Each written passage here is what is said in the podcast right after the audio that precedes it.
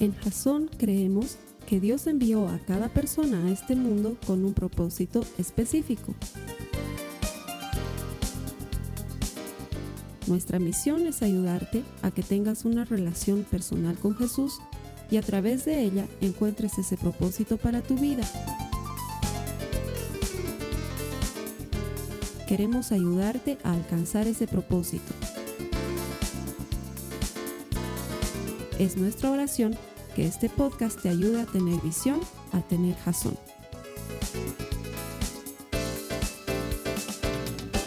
Buenas noches, bienvenidos a Jazón. Gracias por conectarse como todos los miércoles a nuestra iglesia en línea. Aunque quizás me a pensar, tal vez tú estés viendo este video en el archivo y digas, yo estoy viendo en jueves. Bueno, pues es que el archivo funciona el día que tú quieras, a la hora que tú quieras.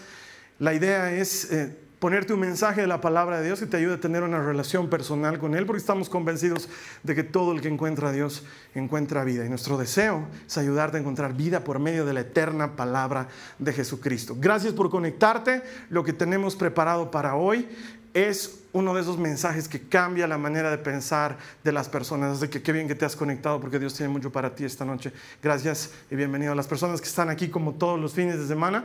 Les doy gracias por venir a Jason. Es una opción pero han tomado una buena decisión. Cada que vienes a la iglesia te abres al poder de Jesucristo y a las bendiciones extraordinarias de su palabra que promete que Él es galardonador de los que le buscan.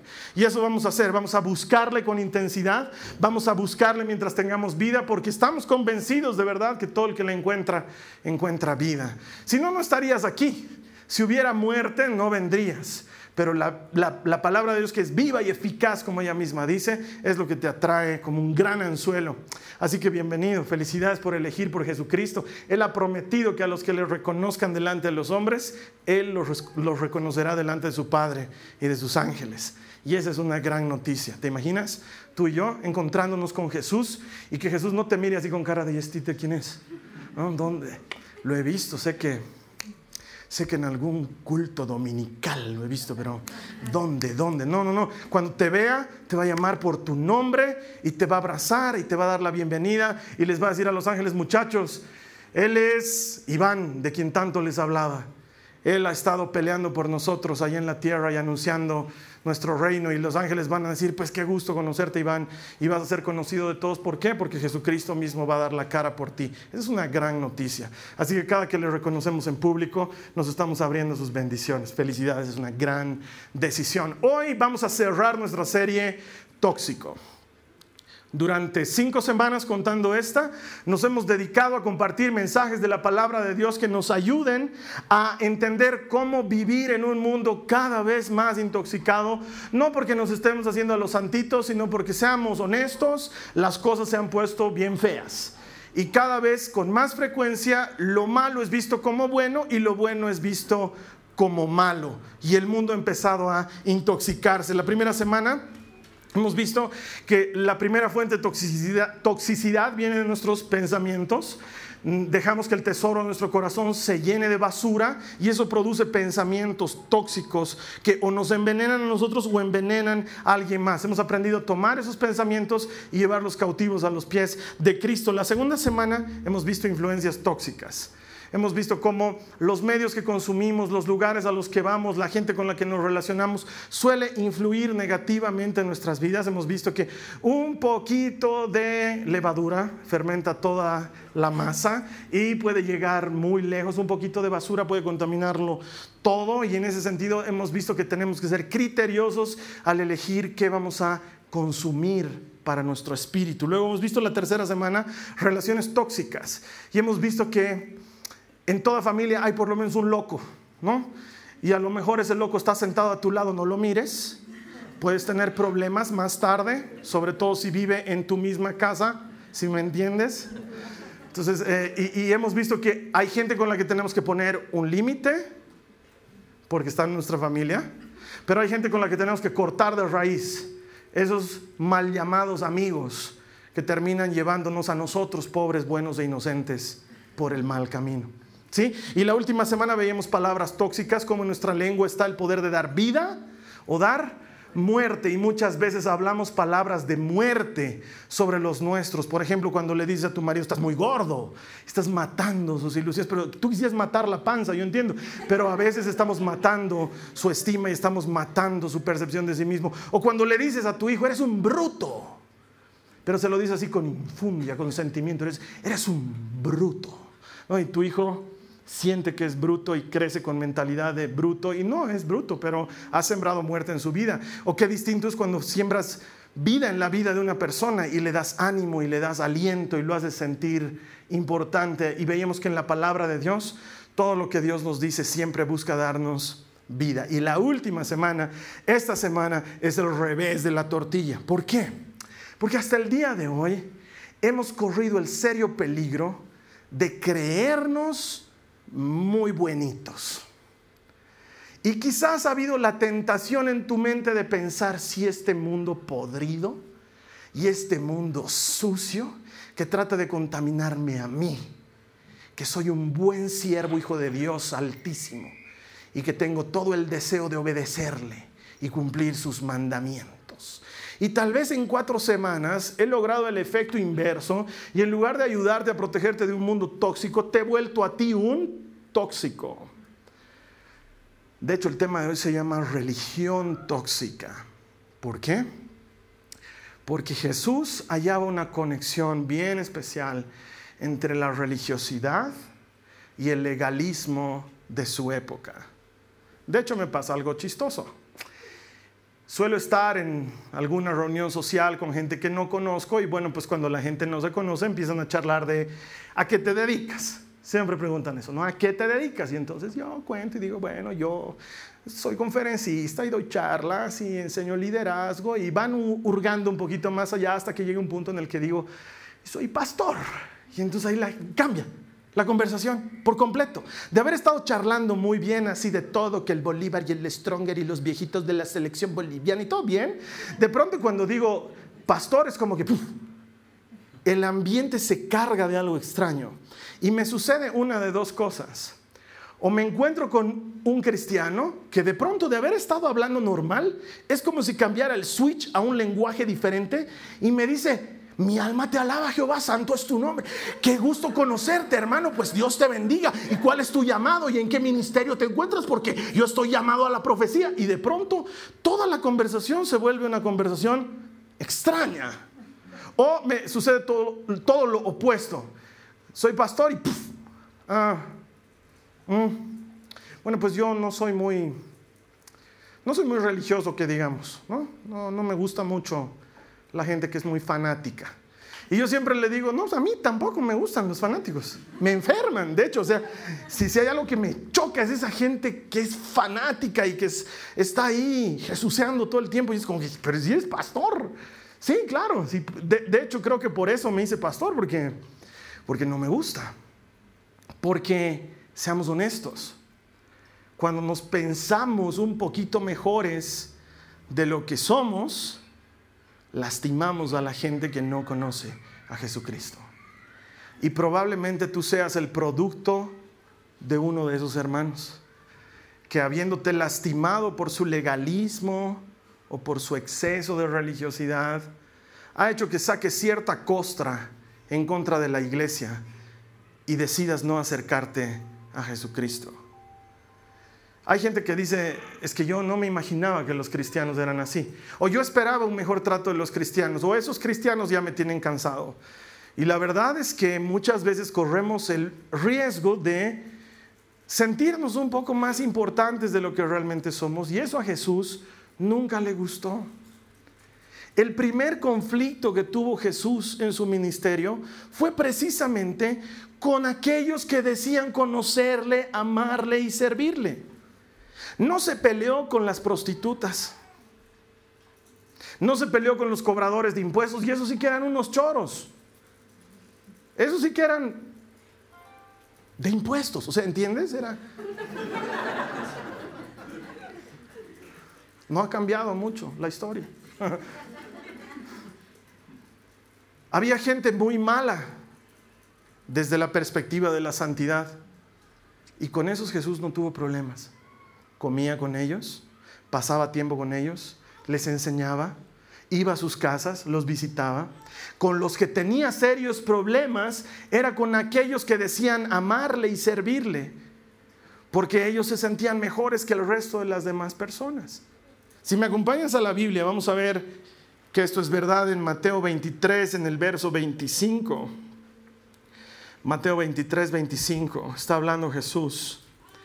¿Qué aflicción les espera, maestros de la ley religiosa y fariseos?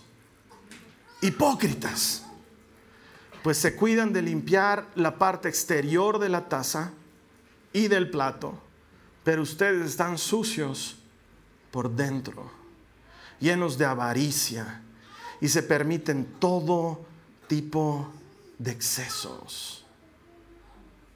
Está yendo contra el legalismo de esa época. Si tú sabes un poco de historia de la Biblia, debes recordar que Dios le dio a su pueblo Israel diez mandamientos. Y los fariseos, los maestros de la ley religiosa, y los saduceos, grupos religiosos importantes, de entre los judíos se encargaron de interpretar la ley al punto de añadirle una reglamentación, si vale el término. Sí, es como lo que sucede ahora. Sacan una ley y hay que reglamentarla. Y el reglamento tenía 613 mandamientos. Y los fariseos de la época cumplían los 613 mandamientos. Los cumplían a rajatabla. Desde lavate las manos hasta no hables con un gentil, con uno que no sea judío. Cumplían todos esos mandamientos. Y Jesús viene y les dice, sucios hipócritas. Porque por fuera se ven íntegros, claro, se lavan las manos, claro, no comen nada impuro, claro, no se juntan con ningún pecador, pero por dentro están llenos de avaricia, están llenos de excesos. ¿Por qué? Porque ¿cuál es el problema del legalismo, de la religiosidad? El problema es que se enfoca mucho en lo exterior, en lo que haces, en lo que dices en cómo vistes, en el estilo de cristianismo que vives y si en algún momento te has topado con uno de estos hermanos porque son hermanos nuestros, porque no digo que haya legalistas en esta iglesia, no, sucede en otras partes. Te has debido encontrar con gente que pregunta cosas tales como, ¿y a ustedes ya les enseñaron sobre la tribulación? ¿Y ustedes son pretribulacionales o posttribulacionales? ¿Ustedes creen en el arrebatamiento o no creen en el arrebatamiento? ¿Su, pastor predica temático o predica exponencial? Y tú encuentras como de qué me estás hablando. Creo que mi pastor predica mal porque nunca me habló de esas cosas. De hecho, me pasó una cosa chistosa. Una vez les cuento, estaba en una de estas reuniones y conozco un hermano de esos que, aleluya, gloria a Dios santo, mi alma te alaba. ¿Y a qué iglesia asistes, hermano? Me dice, yo no le dije que era pastor, yo le dije que era cristiano. Entonces le digo, mi iglesia se llama Jasón. Es que es bien incómodo decir, ¿no? Soy el pastor. Entonces, eh, mi iglesia se llama Jasón. Jasón. Sí he escuchado. Mi pastor dice que el pastor de tu iglesia enseña una falsa doctrina. Ah, pues dile a, a tu pastor que, que nos vemos a la salida. Pasa. El exceso de legalismo te hace fijarte en lo externo. Te da esa sensación de que tú eres mejor que alguien. No sé si te ha pasado, pero en algún punto te da esa sensación de yo estoy mejor que los del mundo. A veces uno ya mira a sus demás amigos hasta con pena, no hay pobrecitos, lo que, lo que ingieren alcohol hasta morir. Pobres, pobres. Claro, y tú te sientes bien porque no es que yo, yo hermano, yo ya no tomo para la gloria del Señor. He sido liberado de ese lastre. Y claro, me da pena mi familia porque ellos siguen hundidos en el pecado, pero yo, gracias al Señor Jesucristo y a su obra redentora, he sido salvo por la gracia del Cordero y el poder que hay en mí. Y entonces nos hace sentir superiores. Guarda eso, es tóxico. No somos mejores que nadie. No somos mejores que nadie. De pronto hablar del mundo se ha vuelto una descripción peyorativa de la gente que no asiste a la iglesia.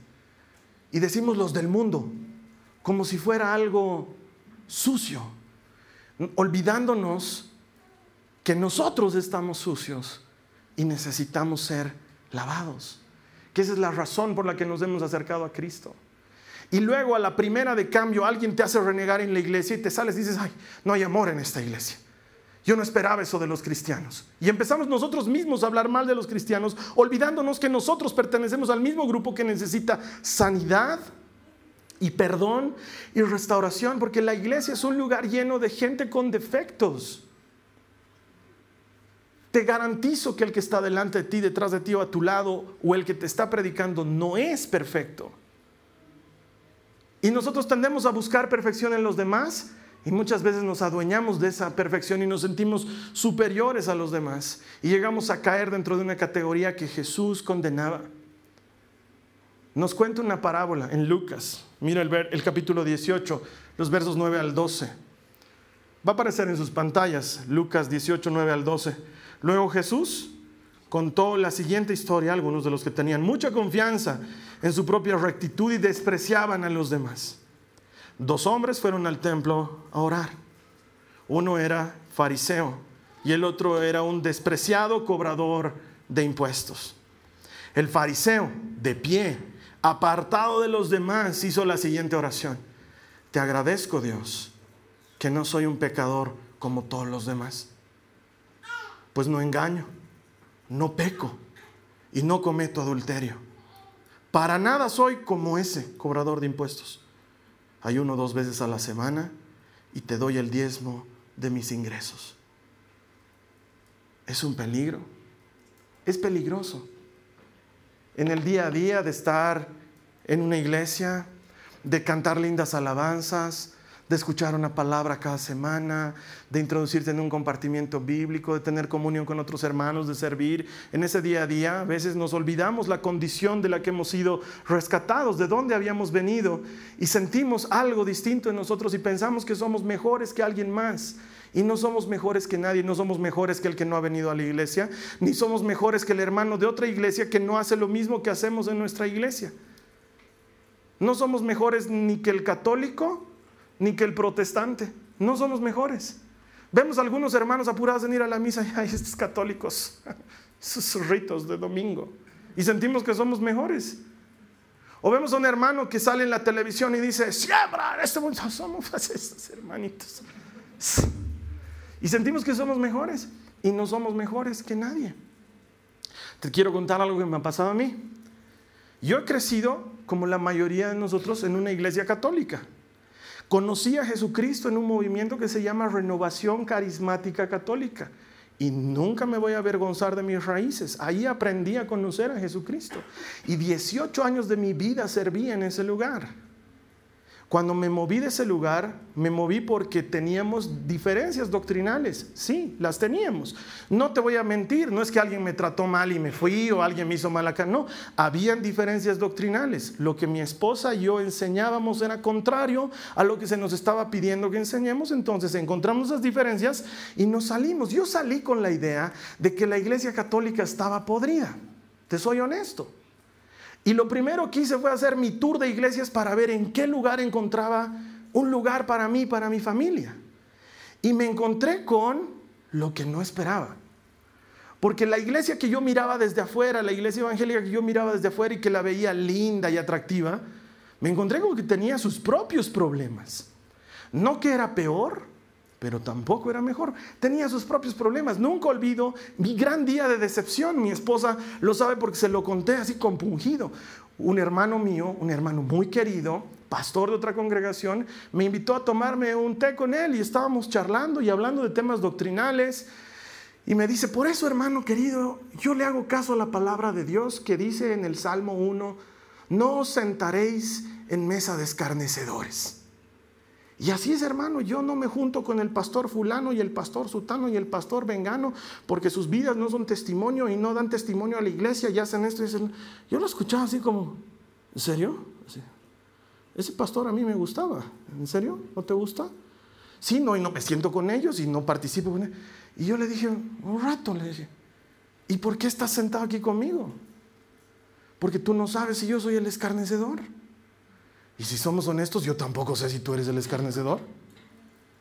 A este paso no nos vamos a poder sentar nunca entre cristianos. Porque si de pronto tengo esa sensación de que yo puedo calificar al otro hermano, creo que hemos entrado en una dinámica tóxica, peligrosa. Me ha tocado conversar con hermanos que tristemente se dedican a mirar quién está convertido y quién no. Entonces empiezan a mirar.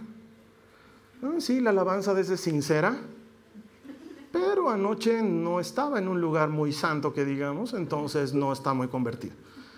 Y esa hermana de allá, eh, pues puede ser que su alabanza sea tímida, pero por cómo trata a su marido no está convertida.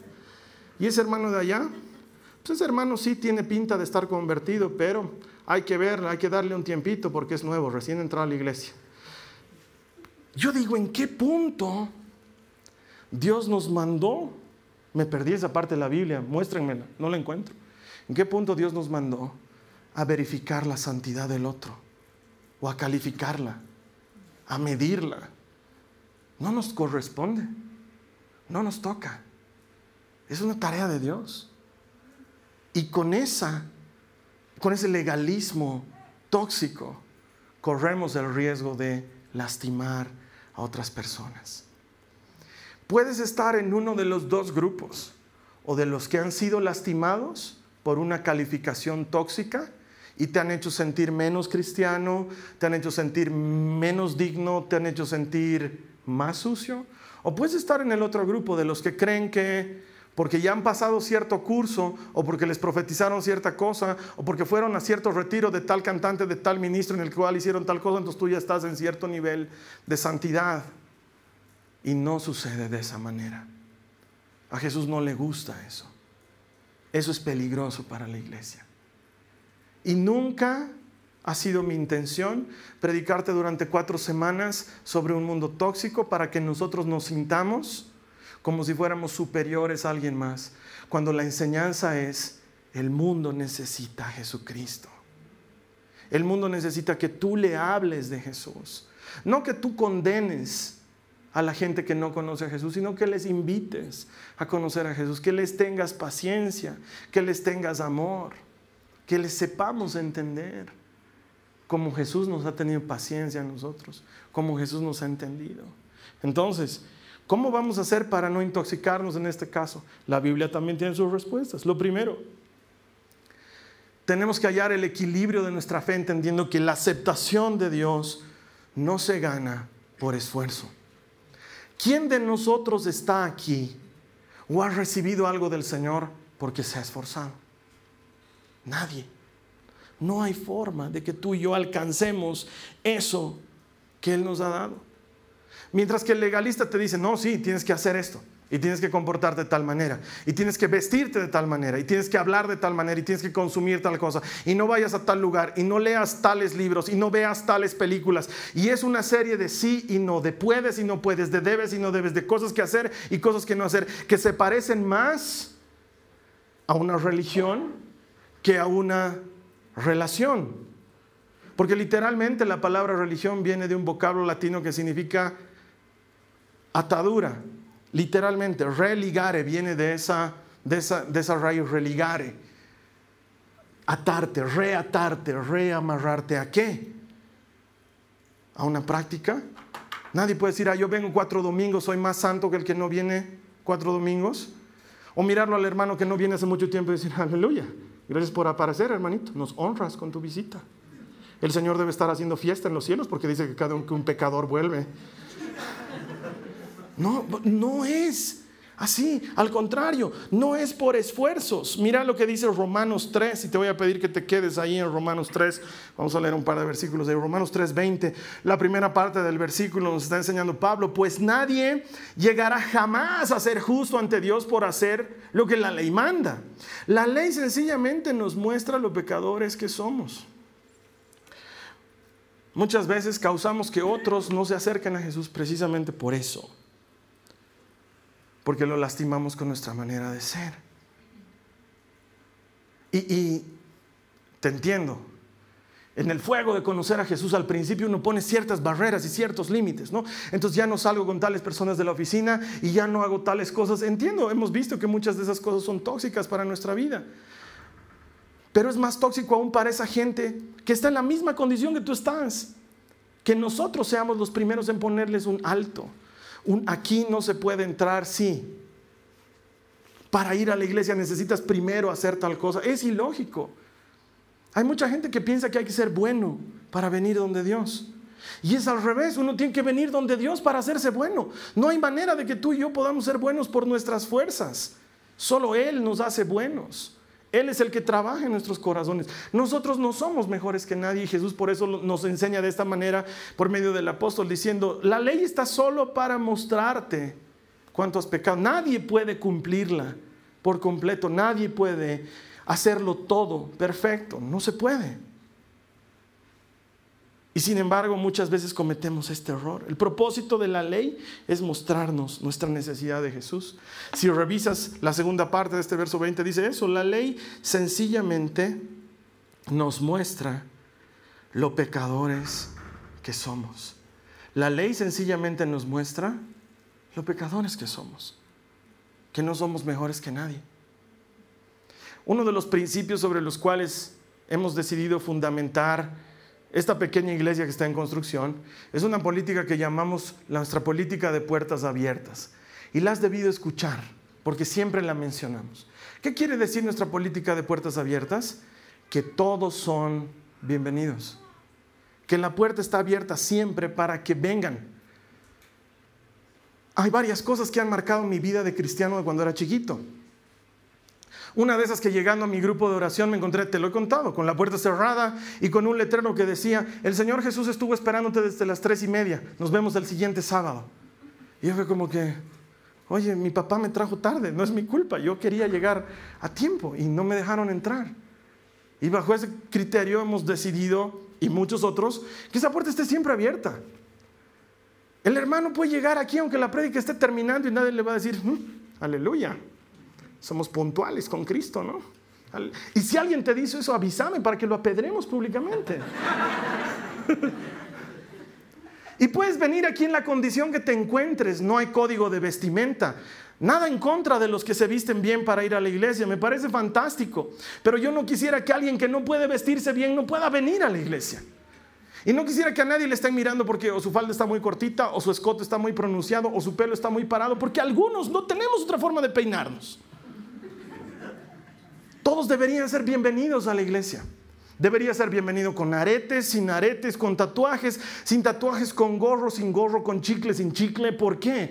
Porque Jesús recibía a todos, no hacía acepción de personas. Las puertas de la iglesia tienen que estar abiertas. Tienen que estar abiertas para la madre soltera que no tiene campo en otra iglesia. Tienen que estar abierta para el pecador que ha cometido fornicación y adulterio y no tiene quien lo reciba. Tiene que estar abierto para el que está por sus cuartas nupcias o sus quintas nupcias y que en otros lugares le dicen, no hermanita, mucho ya te has casado, mucho recorrido ya te... No, aquí tiene que estar abierto, tiene que poder venir. Ahora, obviamente, si está viniendo a buscar esposa, entonces aguas las hermanas, es peligroso, ya tiene cinco experimentos y no le ha ido muy bien. Pero debería estar abierto. Debería estar abierto para el borracho y para el drogadicto y para el que se siente muy bueno. Para todos deberían poder venir a la iglesia. No debería ser algo para unos cuantos. No debería ser privilegio de unos santos. Alguna vez conversaba con algún hermano y, le decía, eh, ¿por qué no participas de la Santa Cena? Porque aquí tenemos Santa Cena todos los domingos, por si no sabías. Vino y pan consagrados allá atrás para que con devoción tengas comunión con el Señor por medio del pan y del vino. No, hermanos, que como yo soy divorciado, ¿ah? ¿Y quién te dijo que los divorciados no pueden comer del pan y del vino? No, es que a mí en la iglesia católica no me dejaban hacerlo. Bueno, pues las cosas viejas pasaron, todas son hechas nuevas, hermanos. Si quieres meterle todo el vino y todo el pan.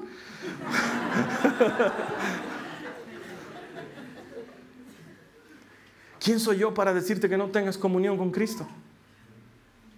No podemos hacer categorías. En el templo, en el antiguo tabernáculo, había categorías.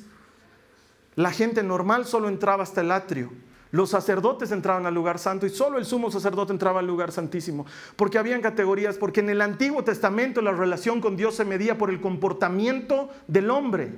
Pero desde que Cristo pagó la deuda por nosotros en la cruz del Calvario, la relación con Dios se mide por eso, por ser una relación. Y la única manera de que haya relación es que la puerta de la iglesia esté abierta para que vengas a Cristo como te encuentres, sano o enfermo, sucio o limpio, pecador o perdonado. La puerta de la iglesia tiene que estar abierta. No hay dueño en la iglesia.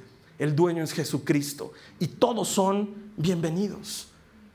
Por eso existe la ley, para que entendamos que se necesita Jesucristo. Para que en lugar de sentir esa cómoda pena que podemos sentir por amigos nuestros que no han conocido a Jesús, en lugar de sentir esa cómoda pena, sintamos carga por ellos de hacerles conocer lo que a nosotros nos ha hecho libres. Porque ojalá hubiéramos empezado a ser buenos por hacer cosas. Hemos sido hechos buenos porque Dios nos ha... Es más, muchos de nosotros ni hemos sido hechos buenos. Hay uno está diciendo, ay Carlos Alberto, a mí todavía no me tocó la transformación. Tranquilo, el Señor la va a hacer. Pero si sigues viniendo aquí es porque has encontrado vida. Y esa vida está disponible para todo aquel que cree. Tampoco se trata de denominación. Una regla marcada que tenemos en Jasón es que somos amigos de toditos los demás. Ah, o sea que te llevas bien con los hermanos de tal. Sí, nos llevamos bien. Oye, pero si ellos hacen tal cosa, sí, no somos amigos, no son hermanos, nos llevamos bien. ¿Y tú estás de acuerdo? No, por eso no lo hacemos, pero no es que estamos peleados y que no, nos llevamos bien, nos llevamos bien. Ah, no, es que yo soy de la congregación de la séptima misericordia del Santo Sepulcro de los Guías de la Luz. Bueno, pues hermano, si has creído en Jesucristo, eres nuestro hermano y te amamos. Ah, sí, pero es que ustedes, ustedes hacen su santa cena con vino de verdad, nosotros con uva macerada de cuatro días.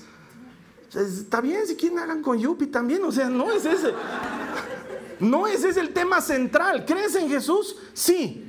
¿Hay un solo Dios? Sí. ¿No hay otro camino al Padre? No, pues somos hermanos. Somos hermanos, tendremos prácticas distintas, pero somos hermanos. Ya ha habido más de uno que... ¿Y ustedes predican expositivamente o predican temáticamente? Creo que ni lo uno ni lo otro. La verdad yo traigo tres puntos, hablamos de la fe y de la obediencia, es lo que hacemos todos los domingos.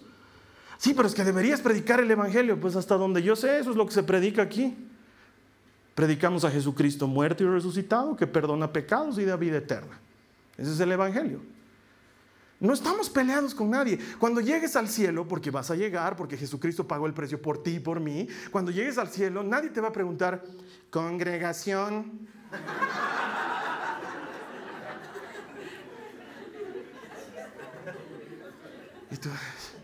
Bueno, yo durante tres meses fui a las asambleas de Dios, pero fui bautizado en la iglesia bautista y he participado también del catecumenado. Nadie le interesa, porque a Jesús no le interesa. Lo único que nos da entrada al trono en la gracia es el nombre de Cristo y haber creído en Él y en su sacrificio eterno. Entonces no va a haber pregunta tampoco. Es bien simple, has creído en Jesucristo, fila a la izquierda. No has creído en Jesucristo, fila a la derecha. Así dice la Biblia. No va a haber otra pregunta. No va a haber, ¿estuviste en la serie El Fin? Porque si no has visto esa serie de... No puedes entrar. No hay. La única condición para entrar en el reino es Jesucristo. Él es el camino, Él es la verdad y Él es la vida. No hay otro camino al Padre. No es denominación. Ay, pero entonces, hermano, porque hay gente que me pregunta. De hecho, tenemos una serie que se llama Preguntas Frecuentes. Puedes buscarla en nuestra página de internet. Hay gente que me preguntaba, ¿los católicos se van al cielo? Pues hasta donde yo sepa, no te vas por tu denominación, te vas por creer en Cristo. Yo no entiendo por qué muchos evangélicos le tienen odio a los católicos. No puedo entenderlo, quizás porque he crecido en una iglesia católica. Tengo muchos amigos entrañables. Y tengo que decirte que conozco incluso no católicos que son mucho mejores que evangélicos que conozco. Porque no es la denominación, es la fe en Cristo. Es lo único que transforma, no el nombre. Tenemos que abrirle las puertas a la gente ni cómo vestimos, ni lo que decimos, ni lo que hacemos, ni si hablas en lenguas o profetizas o qué es eso, hermano, de qué lenguas estás hablando mañana, quiero comer aquí de lengua. ¿Tiene alguna cuestión de santidad eso? No tiene nada que ver si practicas o no practicas alguna de las cosas que dice la Biblia, porque la salvación no es por práctica, es solamente por fe, para que sea gratis. Si no es por fe, no es gratis. Entonces, si el hermanito habla en lenguas, amén. El hermanito no habla en lenguas, amén también. El hermanito profetiza, fantástico. Este hermanito no profetiza, pues no se está perdiendo de gran cosa. No ese es el tema. El tema central es Jesucristo, su eterna palabra, el poder transformador que hay en él. Es importante que entendamos eso, que la verdadera relación con Jesús se da a partir de la fe solamente. Y entonces te das cuenta que no hay otra cosa que nos justifique. no hay nada. Jesús estaba hablando con los discípulos después de haberse encontrado con un muchacho y le dice, les dice, qué difícil, qué difícil que un rico pueda entrar en el reino de los cielos. Creo que es más fácil que un camello pase por el ojo de una aguja a que un rico pueda pasar por el reino de los cielos. Y Pedro y los demás se escandalizan y dicen, Señor, entonces eso realmente es imposible. Realmente es un camello por el ojo de una aguja. Y Jesús no estaba eh, dando una metáfora ni era algo ficticio, estaba literalmente diciendo un camello pasaría por el ojo de una aguja, un rico verde. Y Pedro le dice entonces es imposible y Jesús le dice la gran verdad del Evangelio. Para el hombre es imposible, pero para Dios todo es posible. Nadie puede entrar en el reino por sus propias obras, por su justicia. No alcanza. Nuestra deuda es muy grande. Aunque yo pasara todos los días de mi vida predicando, cada hora aún así no igualaría el sacrificio redentor de Jesucristo. Puedes ir a visitar los hospitales que quieras. Puedes desgastar tu vida en la gente que quieras. Puedes hacer toda la obra social que quieras. Y eso no compensa. No hacemos obra social por ganarnos a Jesucristo. No predicamos por ganarnos a Jesucristo. No abres un compartimiento bíblico para compensar un poco lo muy pecador que ha sido en la vida. Entonces ahora, Señor, estoy haciendo un compartimiento bíblico. No, no puedes, no alcanza. Solo Cristo. Todo lo que hacemos es en respuesta de gratitud. Si visitas a un enfermo, es porque estás agradecido con Cristo.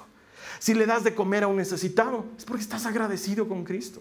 Si te ofreces para cuidar los hijos de una amiga tuya, porque ella tiene que salir en la noche, lo haces por gratitud a Cristo. Si predicas, que sea por gratitud, porque no hay manera de que tú y yo hagamos algo que compense el gran sacrificio que Él ha hecho por nosotros. No hay manera. No se trata de que le agrademos, Señor, quiero agradarte, quiero agradarte. ¿No sabes qué? No me agradas. Bienvenido a Jasón, donde nos encanta hacerte sentir bien respecto a ti mismo. No le agradamos si no fuera por Cristo. Él ya no te ve como tú y yo nos vemos. Él ve a Cristo en ti.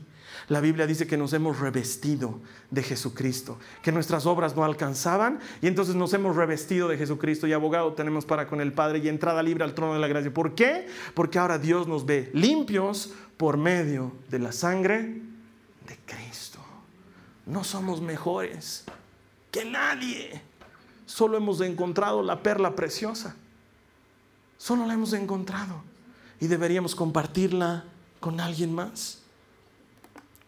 Romanos 3:22 en el mismo capítulo dice, Dios nos hace justos a sus ojos cuando ponemos nuestra fe en Jesucristo. ¿Cómo nos hace justos? Cuando ponemos nuestra fe en Jesucristo. Y esto es verdad, me encanta para todo el que cree, sea quien fuere. La puerta está abierta. Cualquiera puede entrar. No hace falta sumarle nada. No es mi esfuerzo más Jesucristo. No hace falta. No es mi iglesia más Jesucristo. No hace falta. No es mi pastor lo pega tu pastor más Jesucristo. Solo Jesucristo. Solo Él. No hace falta otra cosa.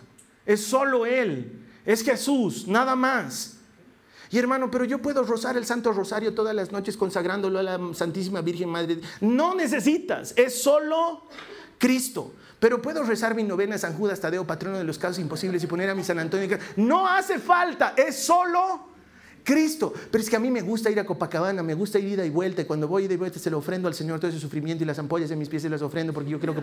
No hace falta. Es solo Cristo. No es tu esfuerzo, no es tu obra, no es tu trabajo, ni siquiera tu oración. Cuando tú y yo oramos no es para caerle mejor a Dios, es para alimentar nuestro espíritu. Lo único que hace falta es Cristo. Y esta promesa es para todos sea quien fuere. Entonces Jesús termina de contar la parábola.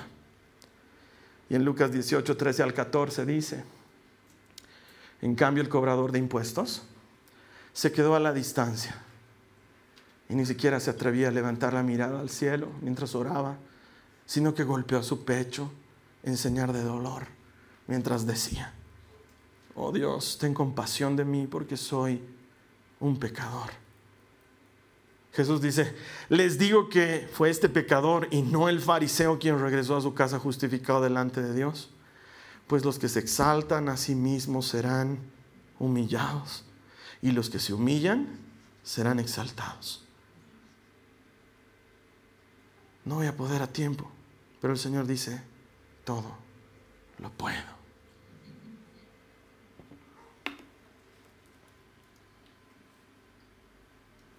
¿Cómo estás tú? Porque a veces tenemos la tendencia, yo tengo que confesarte, a veces me siento muy orgulloso de mi iglesia. Hay domingos que salgo de aquí y estoy tentado a postear en Facebook. Y alguna vez lo he hecho. Qué lindo es Jasón. Postdata, hermanos de otras iglesias. Estoy tentado porque digo, es lindo, de veras, es la gente es linda y somos bien libres y somos bien hermanos, pero luego me doy cuenta que no, no soy mejor que nadie. No somos mejores que nadie. ¿El mundo existe? Sí, y nos necesita. No es para que le tengamos tirria, para que armemos nuestro club de cristianos y vayamos a ver nuestra versión cristiana del escuadrón suicida.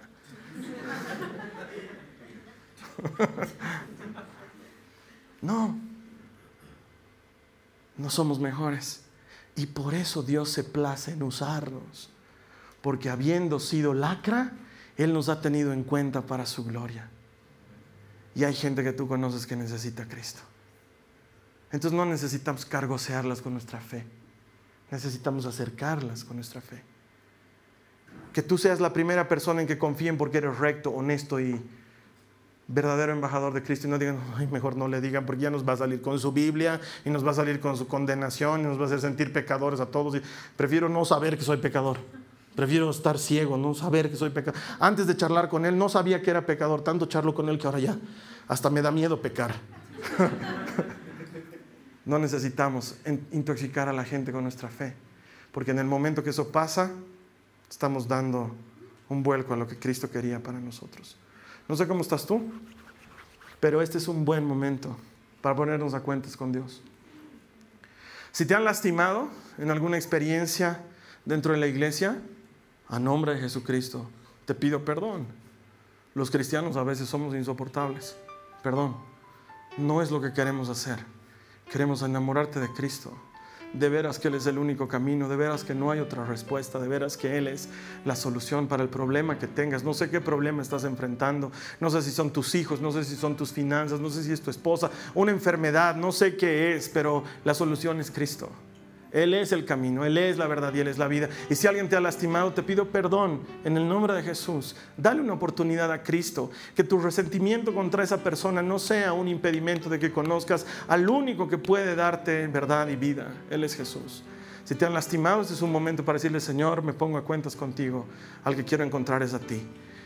Y si no es tu caso, si eres de los cristianos que ha estado mirando por encima del hombro a los demás, ese es un buen momento para recuperar el equilibrio reconocer de dónde hemos venido y darle gracias a Dios por habernos dado la oportunidad, porque ninguno de nosotros está aquí por merecimiento propio. No sé cuál sea tu caso, pero sé que uno de los dos es el grupo. Así que te invito a que cierres tus ojos. Ores conmigo en este momento.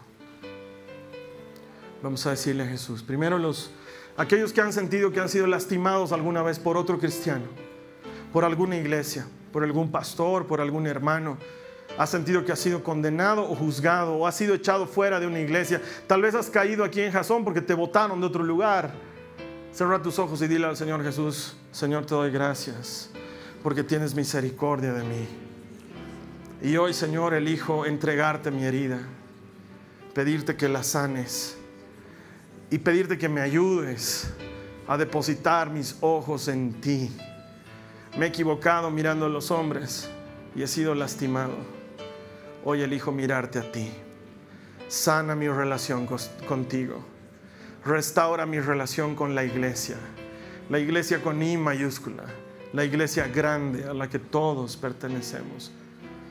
Dios, que mi relación contigo y mi salvación siempre dependan solo de ti. Te doy gracias por interesarte en mí y por rescatarme en el nombre de Jesús. Y si tu caso es el otro, si tú necesitas recuperar tu equilibrio, dile a Jesús conmigo, Señor, te pido perdón por haberme sentido superior que alguien más. Me he sentido tan feliz de ser cristiano y tan orgulloso que en cierto punto he empezado a juzgar a mi familia, he empezado a juzgar a mis amigos, he empezado a juzgar a la gente que no conozco. Los he mirado con pena y muchas veces con desprecio. Dios, ahora te pido perdón. Te pido que me des el coraje para ser testigo de tu evangelio delante de ellos, con amor, como una invitación, como tú lo has hecho conmigo. Reconozco, Señor, que la obra no está completa, que hay mucho en lo que tienes que trabajar en mí que hay mucho en lo que tienes que transformarme. Te pido que lo hagas, Jesús. Y también reconozco, Señor, de dónde he venido, de dónde me has traído. Y porque entiendo la diferencia es que te doy gracias. Yo no merecía un lugar en tu mesa y tú me has preparado un lugar junto a ti. No lo merezco, no he hecho nada por él, pero lo acepto gustoso. Te doy gracias. Y ahora todos juntos vamos a darle gracias al Señor. Dile gracias. Gracias por tu amor y por tu misericordia conmigo. Gracias por lo que haces por medio de tu palabra que transforma y que vivifica. Señor, que suceda como durante estas cinco semanas he escuchado que has venido prometiéndome, transforma mi manera de pensar, transforma mi corazón. Quiero parecerme cada vez más a ti y dejar de ser yo. En el nombre de Jesús te lo pido. Amén. Amén. Muchas gracias. Durante cinco semanas hemos compartido esta serie Tóxico. Quiero hacerte recuerdo que todas nuestras prédicas están guardadas en internet y son absolutamente gratis. ¿Por qué lo hacemos así? Porque queremos compartir el Evangelio con cuanta persona podamos. Entonces, como es gratis, tú puedes descargarte el video y lo puedes grabar en un flash, lo puedes grabar en un DVD, lo puedes grabar en un CD, se lo puedes regalar a alguien. No necesitas pedir permiso, no necesitas pagar ninguna franquicia, no necesitas nada. Solo necesitas el deseo de compartir el Evangelio.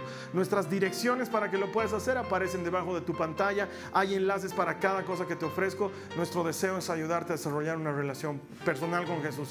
Y si tú puedes hacer esto mismo con otras personas, hermano, estás abriéndole el camino, la verdad y la vida a alguien que probablemente no podría tener acceso a eso si no fuera por ti.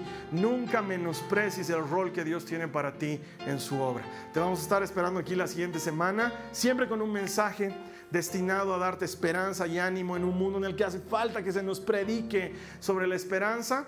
Estoy seguro que vas a querer conectarte una vez más. Trae a alguien más, invítalo y no te olvides que todo el que encuentra a Dios encuentra vida. Te veo aquí la siguiente semana. Esta ha sido una producción de Jason Cristianos con propósito. Para mayor información sobre nuestra iglesia o sobre el propósito de Dios para tu vida, visita nuestro sitio web www.jason.info. Allí encontrarás muchos recursos para animarte en tu relación con Dios, enseñanzas, nuestro blog, prédicas y mucho más. Te lo deletreamos www.jazon.info. También puedes visitarnos en nuestro sitio en Facebook www.facebook.com Que Dios te bendiga abundantemente. Muchas gracias.